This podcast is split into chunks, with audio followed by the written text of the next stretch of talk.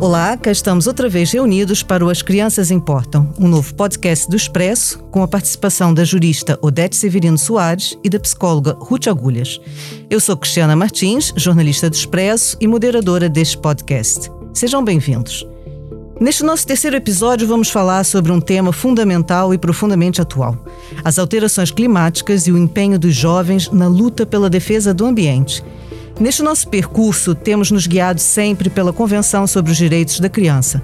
E desta vez, vamos recorrer aos artigos 24, que fala na necessidade de os Estados tomarem todas as medidas eficazes e adequadas para abolir as práticas tradicionais prejudiciais à saúde das crianças, e o 29, que incentiva as crianças a respeitarem o ambiente.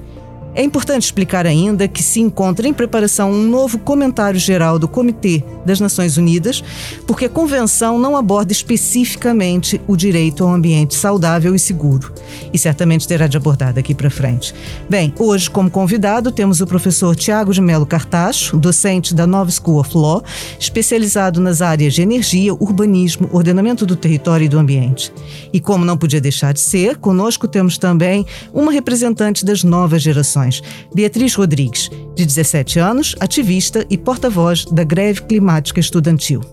Olá a todos, sejam bem-vindos. Este é o As Crianças Importam. Odete, para início de conversa, como podemos articular os direitos das crianças com os efeitos das alterações climáticas? O que, que a Europa e Portugal já fizeram para combater este problema? Uh, boa tarde a todos e a todas. Uh, de facto, como a Cristiana já referiu, a, a, Convenção dos Direitos da Criança é dos poucos instrumentos uh, direitos humanos que exige explicitamente que os Estados tomem medidas para proteger o ambiente. Uh, pelo facto das crianças estarem especialmente vulneráveis aos danos ambientais e frequentemente incapazes de proteger os seus próprios direitos, esta situação tem merecido uh, alguma atenção por parte do Comitê dos Direitos das Crianças das Nações Unidas, que é o órgão supervisor uh, da implementação da Convenção, e estando inclusivamente, como a Cristiana referiu, uh, em elaboração um novo comentário sobre os direitos e, a, e as crianças, com um enfoque muito específico na, na, nas alterações climáticas. Podemos mesmo dizer que uh, todos os direitos consagrados na, na Constituição, uh, na Convenção, desculpem, uh, podem ser afetados pelas alterações climáticas de uma forma direta ou indireta, mas todos eles são afetados pelas alterações climáticas.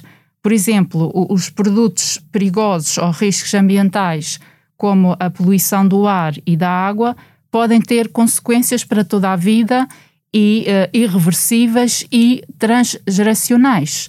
Uh, estamos aqui a falar claramente do direito à vida, à sobrevivência e uh, ao desenvolvimento da, das próprias crianças.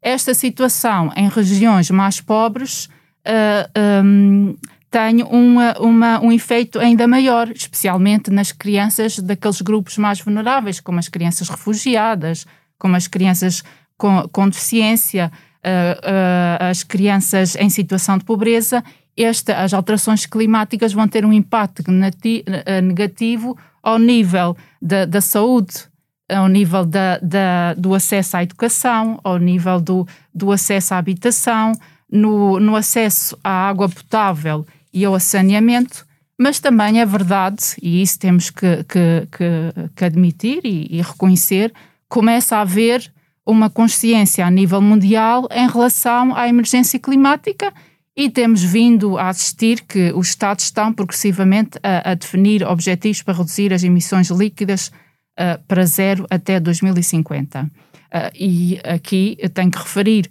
que uh, o Acordo de Paris, que está em vigor desde novembro de 2016, é um, um, um marco importante.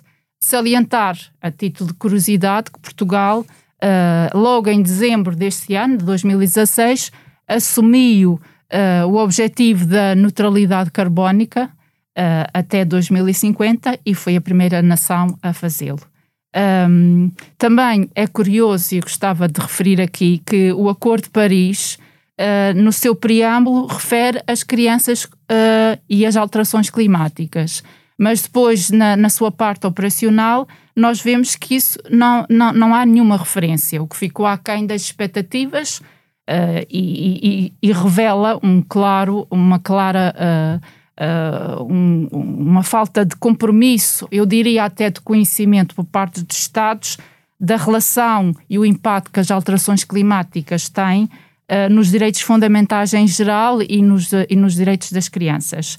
Uh, também é curioso referir que a Unicef, e num relatório que, que produziu, refere que um em cada cinco planos apresentados pelos países ao abrigo do Acordo de Paris apenas mencionam as crianças e quando há uma referência muito superficial, não, não há uma, uma referência clara sobre o impacto. Uh, diria também que uh, uh, há uma vontade por parte da, da União Europeia a assumir um papel de liderança em relação às alterações climáticas e vemos que a Lei Europeia do Clima prova essa vontade da, da União Europeia. E esta circunstância assume uma relevância importante quando nós estamos nas vésperas da, da, da 26 Conferência das Nações Unidas sobre as Alterações Climáticas, que se vai realizar este ano em, em novembro uh, na, na Escócia, e uh, onde se espera que as crianças e os jovens também tenham um papel uh, na, na, nessa, nesse âmbito. E finalmente eu, eu, eu gostaria de falar sobre Portugal, uma vez que uh, considero que Portugal terá que dar passos visíveis uh, em relação uh, aos direitos das crianças e a atenção no, no, sentido de relacionar o direito das crianças com as alterações climáticas e de um exemplo claro que é o projeto de base de, base de dados sobre o clima que está em discussão na, na Assembleia da República em que uh, seria uma oportunidade perdida se nesse, nesse projeto uh, lei de bases não constasse uh, os direitos fundamentais e os direitos das crianças em particular. E na, na versão que nos foi dada a conhecer e no qual houve um, um contributo contou com a minha participação e com outras personalidades, incluindo do professor Tiago, em que isso não acontecia. E, portanto, eu estou com alguma expectativa do, do projeto final para perceber se efetivamente isso será uma preocupação para Portugal ou não e que espero que seja. Obrigado, Odete. Odete fez aqui um, um panorama bastante extensivo da questão dos tratados da participação dos vários organismos internacionais e até de Portugal, e deu para perceber que a participação das crianças, desse ponto de vista de estar plasmada nesses documentos, ainda não acontece, mas penso eu, professor Tiago de Melo Cartaz, que as crianças não estão à espera de verem, e quando digo crianças, digo nessa sessão da convenção, que são até os 18 anos, não estão à espera de ver eh, eh esse, essa participação eh, transcrita nos, nos documentos, nos tratados, para efetivarem essa participação. Nós temos visto uma crescente preocupação de jovens com, com o problema das alterações climáticas, uma crescente participação, uma crescente exigência de alterações, e portanto eu gostava de ouvir nesse sentido. Considera que as crianças e jovens são, portanto, participantes a ter em conta. No ano passado, por exemplo, seis crianças e jovens portugueses com idades entre os 8 e os 21 anos foram os autores de uma ação inédita que deu entrada no Tribunal Europeu dos Direitos Direitos Humanos em Estrasburgo contra 33 Estados, incluindo Portugal, justamente devido às alterações climáticas. O que é que pensa dessa iniciativa e dessa crescente participação dos jovens? Antes de mais, muito obrigado pelo convite. Uh, este é um tema uh, que está, uh, que é cada vez mais discutido, porque a verdade é que até hoje a ideia que todos tínhamos era de que tínhamos de ser, tinham de ser os adultos sempre a tomar a iniciativa e, portanto, se quisessem proteger as crianças, tinham que ser eles a fazê-lo. Há realmente problemas jurídicos que é a própria capacidade judiciária, portanto, como é que uma criança pode intentar uma ação uh, no tribunal e, portanto, o direito ainda tem que resolver estas questões. Uh, mas a verdade é que, uh, com advogados, com organizações não governamentais, com outras soluções que é possível encontrar, isto tem acontecido. Esse exemplo que dá é um exemplo paradigmático, porque foram realmente portugueses a tomar uma iniciativa destas, jovens portugueses uh, na Europa. Uh, embora já houvesse alguns exemplos, por exemplo, ao Juliana Case uh, no, no, no, distrito, na, no, no estado do Oregon, nos Estados Unidos, em que realmente foi intentada uma ação Uh, também chamaram-lhe Juliana, uh, no fundo criaram um nome para representar todos aqueles, todos aqueles jovens e, e, e, alguns dos jovens, um é até famoso porque é um hip-hopper, um cantor de hip-hop, uh, o X, e, e, este foi um exemplo e realmente temos jovens portugueses na linha da frente a fazer isto e serão exemplos para muitos mais fazerem pela Europa fora e pelo mundo fora. A verdade é que os jovens já começaram a perceber que, e, quando digo jovens, digo as próprias crianças, começam a perceber com estes exemplos que cada vez mais o futuro está nas mãos delas. Uh, porquê? Porque uh, muitas vezes os adultos pensam no seu dia a dia, na sua, uh, nos seus negócios, na sua, nos seus objetivos, na no sua agenda, até, no não? seu conforto. E, obviamente, querem o melhor para os filhos deles, mas pensa-se muito a curto prazo. Isto acontece muito também com os políticos, não é? Pensa-se a curto prazo, pensa-se para a eleição e uh, é preciso realmente que uh, alguém tome a iniciativa e os jovens já começaram a perceber que o podem fazer e podem fazê-lo com as greves climáticas, podem fazê-lo não é só em tribunal, é possível fazer muita coisa. E um dos temas que, que tem sido muito discutido também é a própria participação dos jovens na, no decision making, portanto, no, no, nos procedimentos de tomada de decisão, uh, a própria participação dos jovens, porque não, na, na feitura das leis, no processo legislativo. Um, mas isto é também preciso que uh, a própria legislação e o próprio sistema jurídico nos permita uh, essa mesma participação a todos, a todos os, os cidadãos.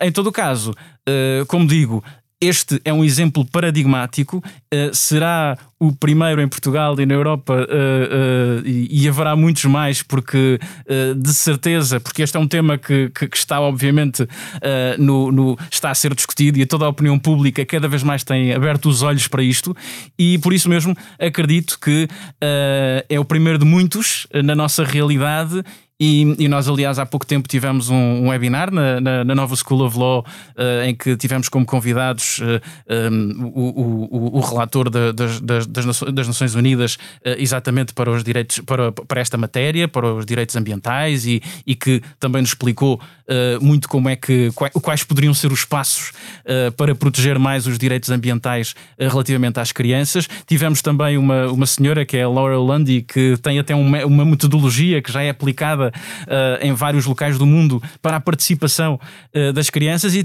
e, tivemos a Cláudia, que é uma uh, das jovens que participou neste, nesta, nesta ação e, e, e, e, o que é importante agora é que se dê o exemplo e que se comunique mais e que se mostre aos jovens que podem participar. Obviamente que os adultos têm um papel fundamental aqui, que é também na sensibilização e dar-lhes força.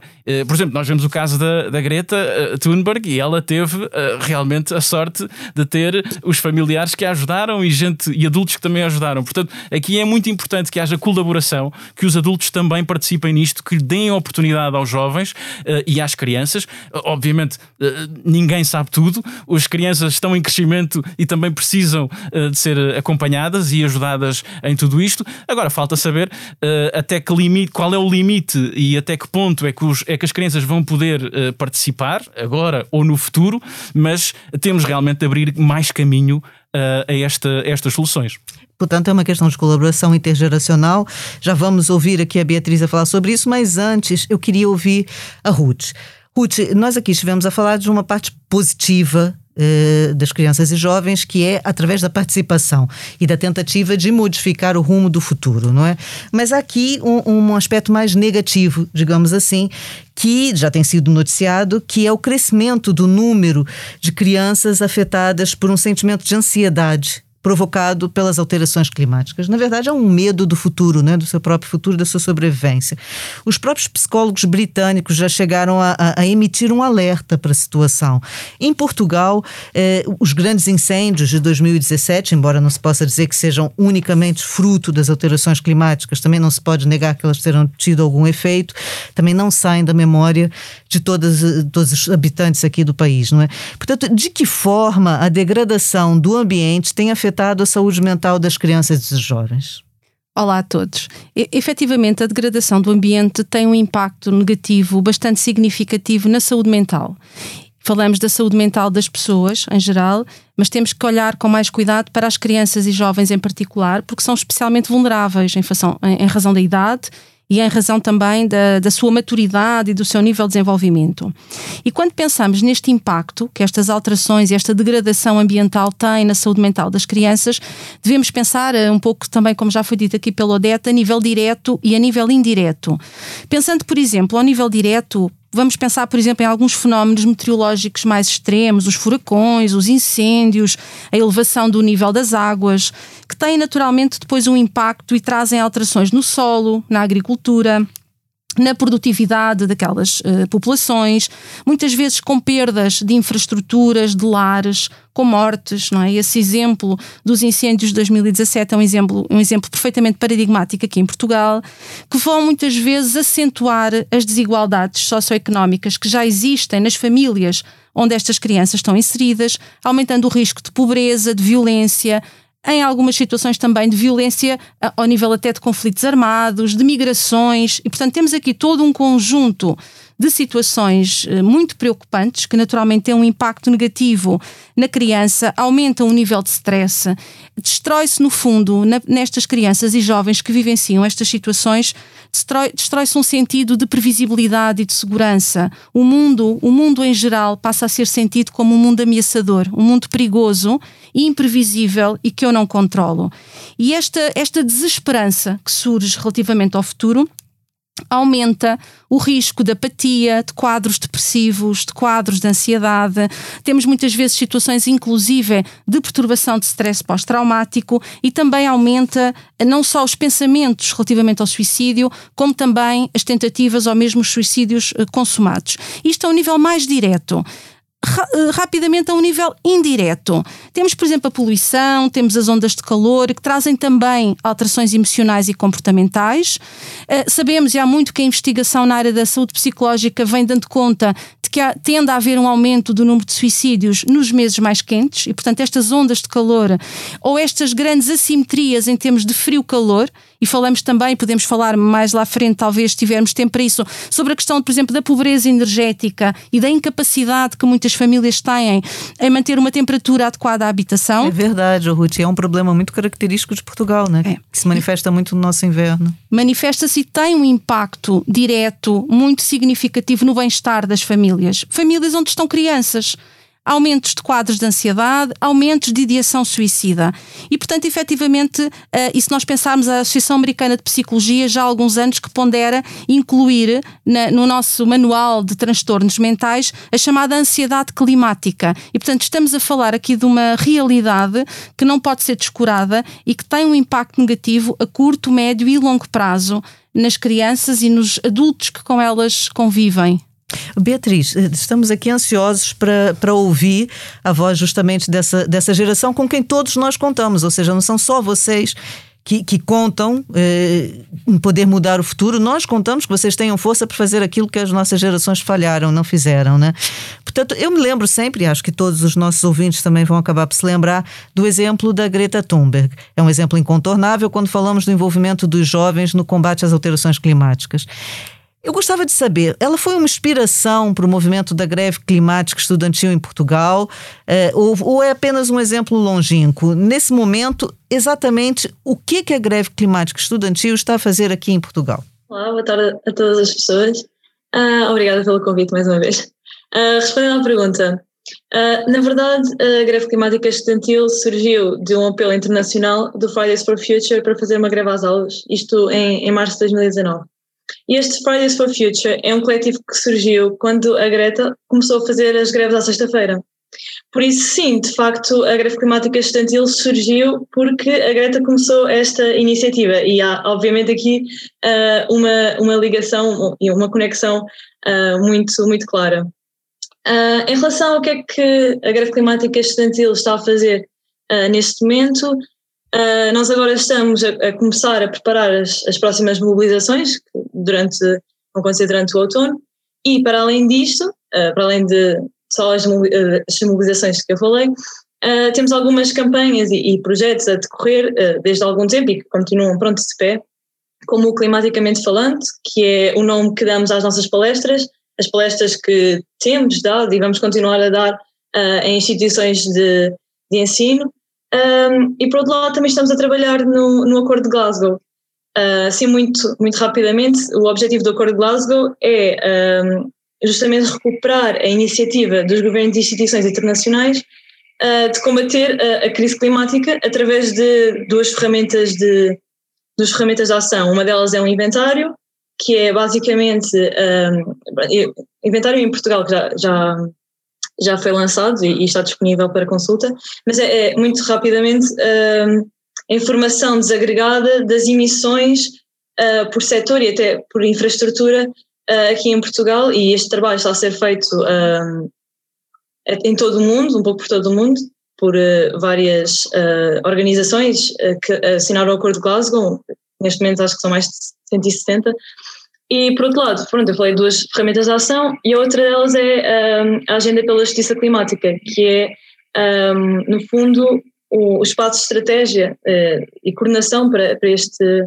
para um plano de ação consoante este, a informação dada pelo, pelo, pelo inventário. E pronto, neste momento é, não, não estendendo muito, é, é este o foco. Beatriz, mas vocês estão a subir o tom da, da, das vossas manifestações, digamos assim, não é? Por exemplo, eu me lembro de agora muito recentemente uma manifestação ali perto do aeroporto, justamente a, a questionar é, é essa política de construção de um novo aeroporto ou não, e, e vocês já foram. Uh, digamos assim, controlados pela polícia, já houve ali um, uma intercalção, digamos assim, com a polícia. Portanto, vocês estão disponíveis para, para cada vez eh, avançarem mais nessas manifestações, ou não? Ah, bom, na verdade, essa, essa ação foi lançada no Encontro Nacional pela Justiça Climática, não é? Mas não foi diretamente organizada pela Greve Climática Estudantil. É importante fazer esta, esta, esta diferença. Um, mas uh, é um facto de que uh, cada vez mais tem que haver um fator inovação no, na forma como, no, como, fazemos as ações e a forma como, como também são, estão a ser encaradas, não é? Porque se há uma normalização na, na no, quando se encara as nossas ações, também tem que haver uma resposta em relação a isso. Estou a perceber. Portanto, eh, já agora, professor Tiago, a campanha do, do, do, Climate of Change realizou um inquérito a jovens dos 15 aos 35 anos em 23 países europeus, incluindo Portugal. E esse inquérito visava aferir as percepções e as atitudes eh, desses jovens em relação às alterações climáticas, migrações e ao atual modelo econômico. E constatou que a preocupação com as alterações climáticas é elevada em Portugal. Em cada 10 jovens portugueses, mais de 6, portanto 63%, estão muito ou extremamente preocupados com as alterações climáticas, em comparação com a média dos jovens europeus, que é inferior a 50%, é de 46%. Esses resultados surpreenderam? Não? Olha, eu vou ser sincero, uh, não me surpreendem, uh, porque tenho tido a sorte de, de estar em contacto com os jovens já há alguns anos. Aliás, a, nova School of Law tem colaborado também com este projeto Climate of Change, uh, através também do Instituto Marquês uh, Valflor, e, e, temos percebido realmente uh, o interesse que os jovens têm tido relativamente a estas matérias. Obviamente que queremos sempre mais e, e, e ainda acredito que isto ainda vai crescer, estes valores vão crescer exatamente eh, porque uh, Portugal tem a sorte de ter meios de comunicação, e não é por estar aqui num deles, mas que informam uh, corretamente sobre estas matérias. Obviamente podemos sempre fazer muito mais, como digo, mas, mas do meu ponto de vista, os nossos jovens têm tido a oportunidade de chegar Uh, provavelmente também porque têm, muito, têm a possibilidade do acesso à internet, uh, têm uh, o acesso a meios de comunicação que lhes permitem também informação de qualidade.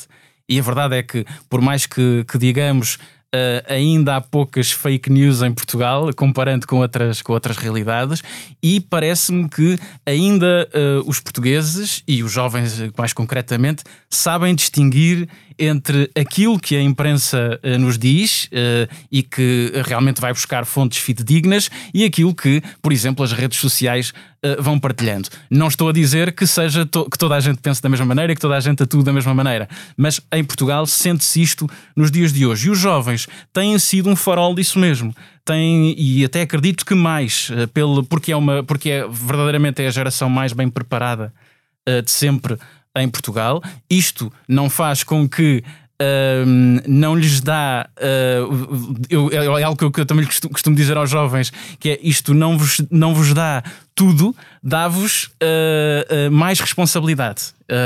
e a verdade é que, tendo essa responsabilidade, é preciso fazer mais, é preciso ir mais longe, é preciso lutar mais.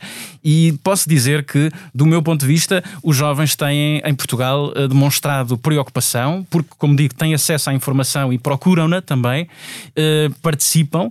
E Portugal também não é um país que seja muito uh, famoso pela participação pública e tem-se visto que os jovens têm procurado fazer isso, mas é preciso mais, como digo, e a verdade é que tenho sentido que nos universitários uh, muitas vezes também se focam muito na sua vida universitária uh, e, e, e, não investem tanto, poderiam investir ainda mais noutras, noutros projetos extracurriculares, mas temos tido a sorte também, por exemplo, na realidade em que, em que estou a viver, que é, que é da nova School of Law, de quando lançamos projetos nestas matérias, por acaso agora temos o, temos o Transnational uh, Youth Forum com uh, uma, uma associação britânica que é Renova, uh, uma, a Universidade de Verona e a Universidade de, Turim, com o apoio do, do programa Erasmus, em que realmente vamos colocar os jovens, estamos a colocá-los, aliás, eles têm, têm estado a participar em, em mesas redondas com, em que se discutem estas matérias, especial, especificamente a juventude e as alterações climáticas, e vão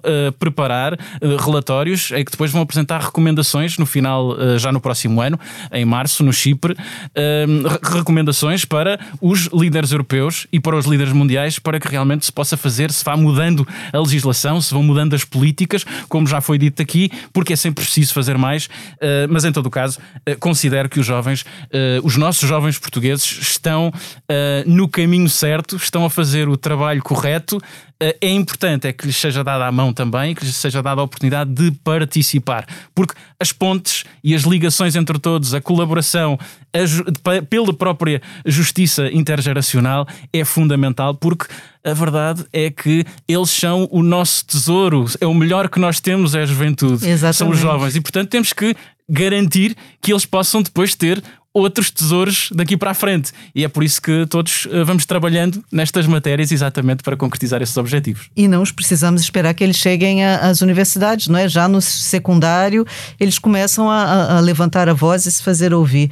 Um, Odete, eh, escreveu já num artigo aqui no, no, próprio Expresso Online que, eu passo a citar, a Organização Mundial da Saúde referia que 1,7 milhões de crianças morrem a cada ano devido a danos resultantes da degradação ambiental e que, com o avanço das alterações climáticas, esse número aumentará drasticamente. Até 2050, espera-se que mais 24 milhões de crianças sejam afetadas pela crise climática.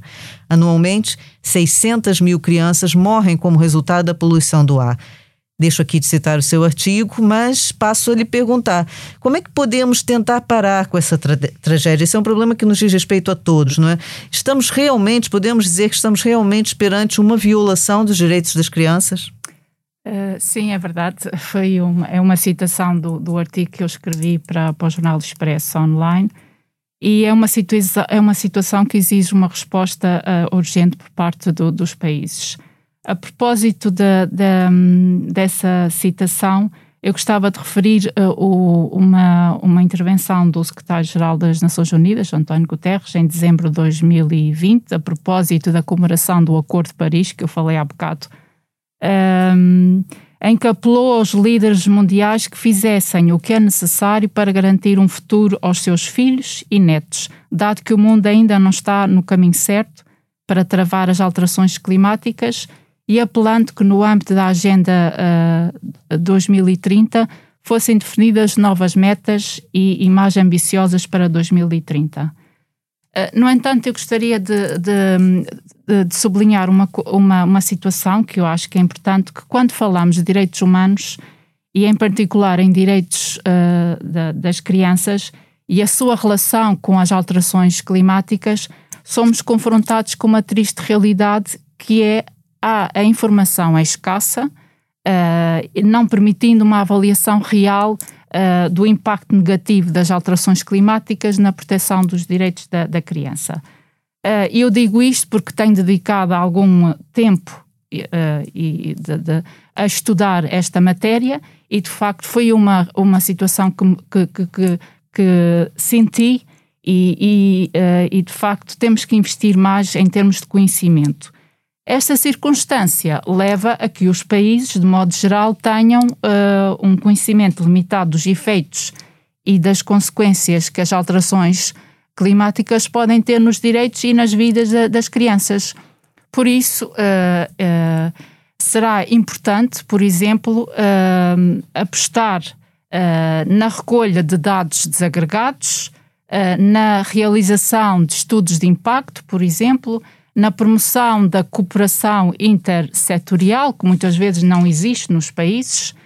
Uh, no entanto, como o professor Tiago uh, já referi, os países têm vindo a ser cada vez mais escrutinados, exigindo-se que sejam responsabilizados por esta violação, uh, que podemos dizer que é uma violação dos direitos da criança. Eu digo isso com todas as palavras um, vemos uh, um, um, crescente número de casos de litigação uh, a nível global contra, contra países relacionados com a, a, a, violação dos direitos humanos e as alterações climáticas. Gostaria de referir, porque eu acho que é importante, porque dá uma, uma ideia do que, de que esta questão é uma prioridade. Uh, que tivemos recentemente os casos favoráveis dos tribunais da, da Alemanha e da Bélgica, mas anteriormente já tínhamos tido um, os casos da Holanda e, um, e da França, e, e os tribunais uh, uh, condenaram estes países por não cumprirem os seus uh, compromissos uh, europeus e globais em matéria de redução de emissão de, de, de gases com efeito estufa. E também acho que é importante aqui para a nossa conversa, porque uh, este dado que é o caráter não vinculativo dos instrumentos internacionais uh, que tratam as questões ambientais, como o Acordo de Paris, uh, em contraponto com a, emergência uh, de dar resposta à proteção do ambiente a nível nacional, faz surgir novas, novos mecanismos de resposta. E um deles é, sem dúvida, a, a litigância climática, em que os cidadãos recorrem aos tribunais para ver os seus direitos fundamentais uh, protegidos face às consequências climáticas. Uh, e como última nota, gostaria, uh, gostaria de deixar esta, esta mensagem, que é importante que os governos tomem consciência que vão ser responsabilizados pela inação uh, em relação à proteção dos direitos das crianças. Isso eu não tenho a menor dúvida. E por isso é necessária a adoção de uma abordagem abrangente, estabelecendo princípios e objetivos gerais para as respectivas políticas nacionais em matéria ambiental para as próximas décadas. Ruth, saindo da governança dos Estados, entrando na governança das famílias, não é? Um, qual é a melhor forma de abordar esses temas com as crianças e com os jovens? Ou seja, para os pais, para os encarregados de educação, dentro de casa, no âmbito das conversas, devemos ser nós, pais, adultos, os primeiros a, a, alertar as crianças e jovens para a gravidade do problema e para os riscos do futuro? Ou não? Devemos esperar que sejam eles a nos questionar. O que, que pode ser feito também no âmbito das escolas? Como é que o assunto deve ser tratado? Bem, em primeiro lugar, é importante salientar que a educação ambiental vai permitir, desde tenra idade, que as crianças desenvolvam aqui uma maior consciencialização sobre este tema e também um espírito crítico que pode e deve ser potenciado uh, à medida que elas vão crescendo. Naturalmente, que esta educação ambiental e esta reflexão deve começar em casa, deve ser complementada na escola e aqui evitarmos um bocadinho aquela perdoe-me a expressão, mas um bocadinho às vezes aquela guerra que é a escola delega em casa, a casa delega na escola e depois na prática todos delegam nos outros. Não, vamos tentar olhar para nós, não é? Cada um de nós, no contexto onde nós estamos com as crianças e eu aqui queria salientar, não nos esquecermos também dos outros contextos onde as crianças se movimentam. Esquecemos muitas vezes, falamos na escola, e esquecemos muitas vezes, por exemplo, do ATL, das atividades desportivas, do centro de explicações, de um sem número de, de contextos que as crianças uh, onde estão inseridas. E de facto, a melhor forma, independentemente agora do contexto, é a modelagem. E o que é que é a modelagem? A modelagem é ensinar mostrando, é dar o exemplo. E portanto, os adultos aqui, independentemente de serem pais, professores, educadores, devem mostrar. As crianças aprendem muito por observação, não é? por aquilo que veem os adultos a fazer. Os adultos são os modelos e é essa modelagem que tem que de facto ser mais assumida enquanto tal. Depois de modelar, de mostrar, devem encorajar a criança a repetir determinadas ações, a adotar determinados comportamentos, devem depois orientar a criança para que, para que ela consiga progressivamente ir conseguindo ter determinados comportamentos de uma forma mais autónoma e ir dando feedback para que a criança perceba efetivamente o que é que ainda pode ser melhorado. Eh, eu, de uma forma resumida, diria que os pais, adultos, de uma forma geral, deverão. Deixo-vos aqui quatro dicas, não é? Por um lado, utilizar as, as situações mais pequenas do dia a dia, mais cotidianas, para ajudar as crianças a questionarem-se e a promover a reflexão, para olharem para o meio envolvente de uma forma um bocadinho mais crítica, desde a planta na sala que morreu por falta de água, desde a queda de granizo, desde os verões com 40 e tal graus e depois temos os invernos com não sei quantos graus negativos. Aproveitar estas questões do dia a dia para potenciar esta reflexão. Por outro lado, criar hum, cada vez mais oportunidades de contacto com a natureza. É preciso que as crianças conheçam para poderem valorizar, para depois poderem proteger. Ah, é um caminho que tem que ser feito.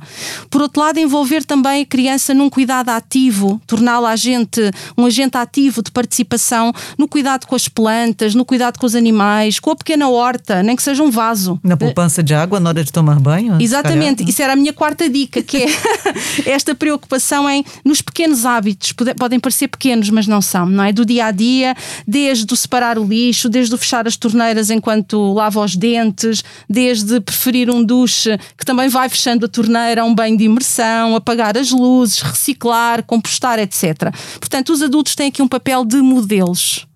E era isso que eu queria aqui deixar muito claro, porque quando nós não temos ou não adotamos os comportamentos ajustados, como é que podemos esperar que a criança os adote? Muito importante, Ruth. Isso é realmente são dicas concretas que, que podemos praticar no dia a dia.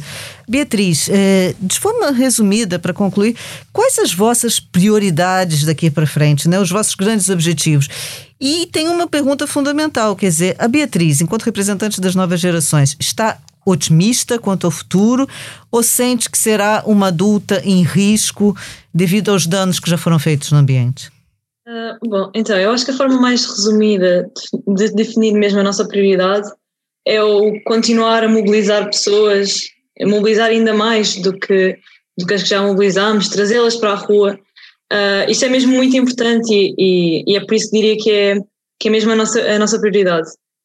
Uh, bom, em relação ao meu, ao meu otimismo, eu não acho que sou uma pessoa negativa, aliás, tento sempre ver o, o lado bom das coisas, mas eu acho que uh, vou ser de facto uma, uma adulta em risco. Uh, tudo aponta para isso, até os melhores cenários. Uh, por isso, eu gostava mesmo de me sentir otimista, mas a realidade é que cada vez menos me sinto assim e cada vez mais é, é flagrante que o que está a acontecer é um caminho para o caos climático e, e isso é mesmo preocupante, por isso não diria que sou otimista, não.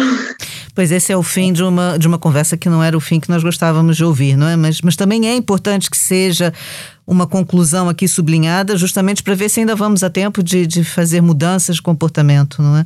Para sintetizar a nossa conversa, eh, eu acho que aqui é necessário, é importante sublinhar que este é um tema que nos toca a todos, a nossa própria sobrevivência e, como aqui a Beatriz disse bem, a viabilidade do nosso futuro.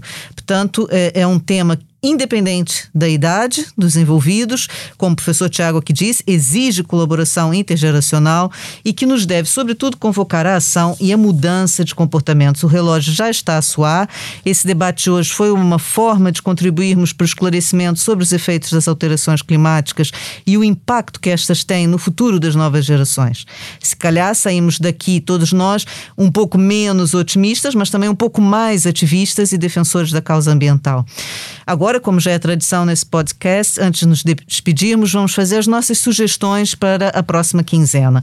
Eu, como sempre, fui à estante lá de casa buscar um livro, sou uma defensora do papel, trabalho com ele e não abro mão de aproveitar a oportunidade para divulgar mais um livro. Desta vez trouxe o Lá Fora, da editora Planeta Tangerina, que nada mais é do que um guia que nos ajuda e incentiva a descobrir a natureza, como a Ruth disse, nós temos que ir pra, lá para fora. Muito adequado, portanto, para um episódio sobre a necessidade de protegermos o ambiente. Um livro cheio de curiosidades, ilustrações sugestões que nos empurram para os braços da natureza e que eu recomendo. Odete, o que, que nos trouxe hoje? Um, eu gostaria de convidar todos os nossos ouvintes a participar uh, no próximo dia 9 de julho no evento de lançamento da versão amiga das crianças do Guia do Mecanismo de Revisão Periódica Universal, que foi uma publicação traduzida para a língua portuguesa por mim.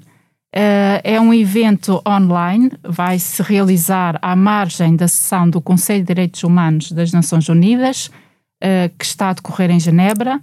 Só para explicar o que é que é isto, uh, este mecanismo tem como objetivo avaliar a situação dos direitos humanos de todos os países membros das Nações Unidas a cada quatro anos.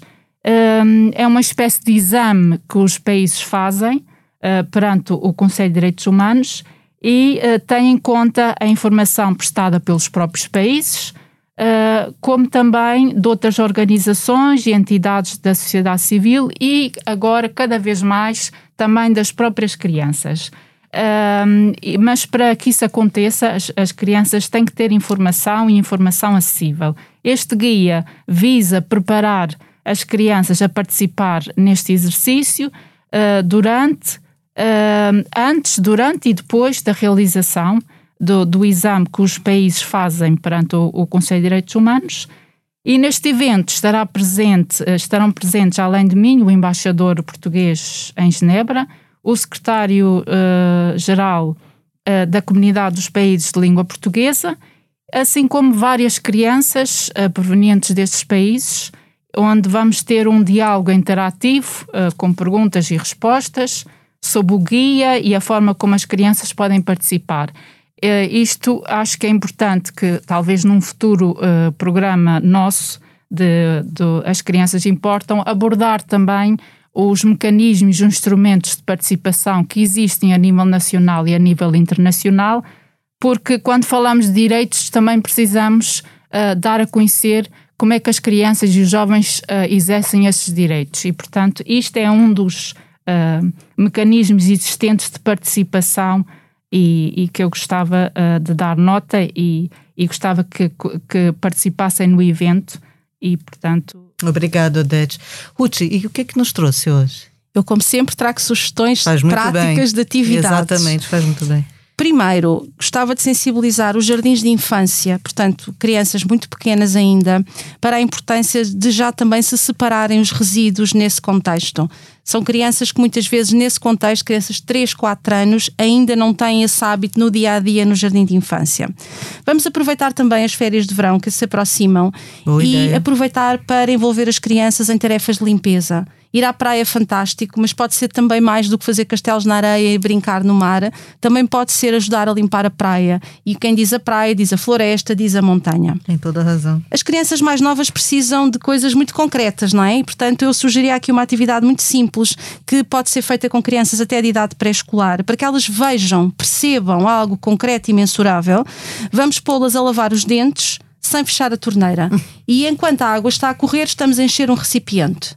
E depois vamos fazer a mesma atividade de lavagem dos dentes, mas fechando a torneira quando não é necessário tirar água e vamos medir essa mesma quantidade de água. E elas olham para dois recipientes e veem a diferença. Percebem logo, claro. Percebem logo e uma criança de 3, 4 anos percebe isso. Por último, uma atividade que também pode ser incentivada com crianças, que eu gostaria de chamar, por exemplo, o feira de garagem ou feira da bagageira do carro, que era pegarem nos brinquedos que já não gostam ou que já não estão adaptados para a sua idade e já não brincam e pensar que o usado vira novo e potenciar, por exemplo, no bairro, naquele condomínio, no, no, naquela naquela aldeia, como é que podem trocar estes brinquedos entre si? É uma forma de dar nova vida a estes materiais, é uma forma também de potenciar o convívio e a participação comunitária das crianças e é uma forma de reciclar. É verdade, exercer a cidadania, a sociedade civil cada vez mais participativa. Eu queria agradecer mais uma vez a presença do professor Tiago, da Beatriz. É, também é aqui tradição, é, nós fazemos uma pergunta aos nossos convidados. É, um desejo para o futuro, professor Tiago, o que é que gostaria?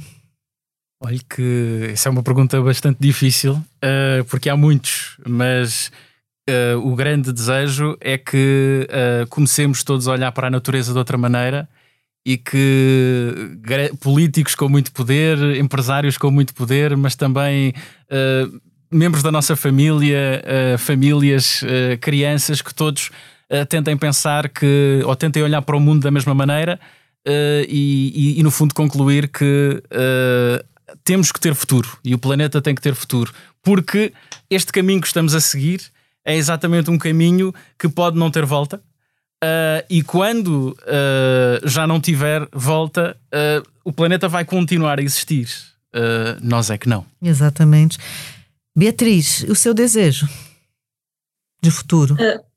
Bom, sendo que um desejo pode ser tudo, até o impossível, claro que o meu desejo seria não haver crise climática, nem nenhuma crise, nem injustiça social, mas isto seria assim um, um um, mundo muito diferente do que, do que temos hoje.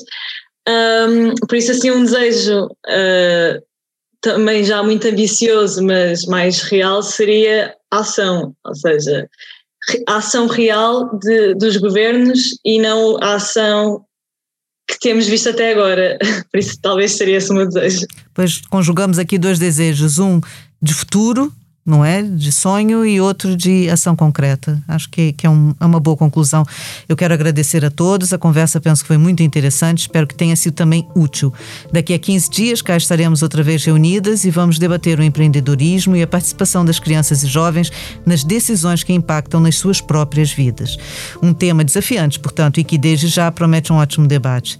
Até lá, não se esqueçam, estamos à espera das vossas partilhas, das vossas sugestões de temas, preocupações e conversas que gostariam de ter conosco e com os outros convidados. Podem seguir e subscrever o As Crianças Importam nas plataformas que utilizam para ouvir podcasts e também no site expresso.pt. Até lá, muita saúde a todos e tudo de bom. Obrigada.